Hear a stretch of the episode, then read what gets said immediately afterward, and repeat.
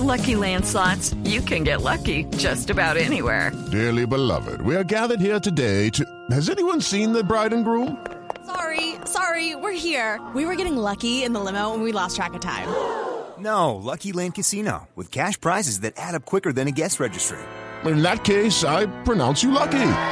Play for free at LuckyLandSlots.com. Daily bonuses are waiting. No purchase necessary. Void were prohibited by law. 18 plus. Terms and conditions apply. See website for details.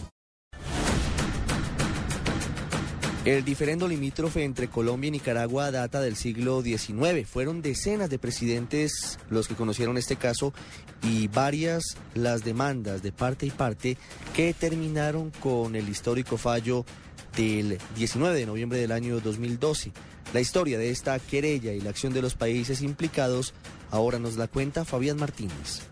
Para entender la génesis y la naturaleza del conflicto territorial entre Colombia y Nicaragua es preciso conocer algo de su historia, que data de 1803, cuando cansado de la falta de eficiencia de la Capitanía General de Guatemala en sus costas en el Caribe y sobre el archipiélago de San Andrés, azotada en esa época por piratas aliados con los habitantes de la isla de Mosquitos, el rey Carlos IV decidió traspasar el dominio del archipiélago y las costas de Mosquitos al virreinato de la Nueva Granada.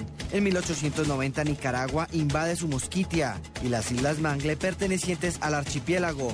Colombia, enredada en los conflictos civiles, se limitó a una nota de protesta y no quiso enfrascarse en esa época en una guerra con Nicaragua. En el año 1900, Colombia pierde la Mosquitia costarricense mediante un laudo arbitral en Francia. Tres años más tarde, en 1903, los Estados Unidos, en conciliabulo con los residentes, se toma Panamá.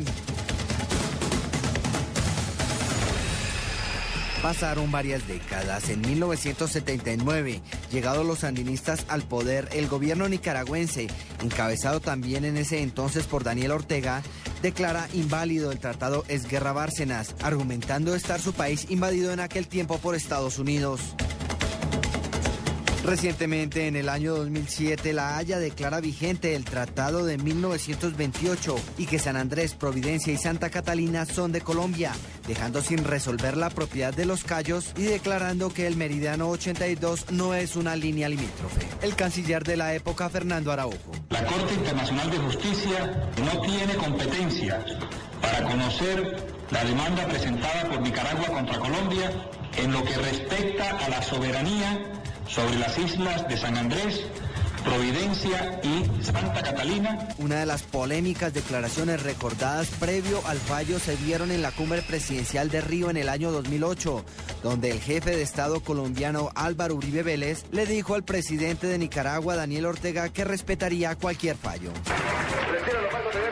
No, mire, mire, presidente, usted tranquilo que conversamos usted y yo y tenga toda la seguridad de que lo único que estamos haciendo es esperando lo que defina la Corte La Haya y lo respetamos totalmente, se lo digo delante de todos. Mientras tanto, los cargos de guerra. No vea, esperemos tranquilamente que venga la sentencia de la Corte. Mientras tanto, digámosle, a los, yo le digo a los colombianos, nada de cruzar al oeste.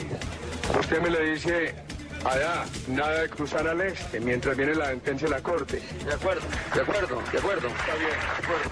Un gran desconcierto causó también en distintos sectores del país la declaración de la canciller María Ángela Holguín, cuando el 24 de abril del año 2012 se anticipó, reconociendo una posible derrota de Colombia, argumentando una decisión salomónica. Teniendo en cuenta también que la Corte es una Corte que siempre tiene como decisiones salomónicas, o sea, nunca uno de las dos partes sale con las manos vacías. Este capítulo histórico terminó hace un año, cuando el 19 de noviembre la Corte Internacional de Justicia emite el fallo en discusión. Fabián Martínez Pérez, Blue Radio.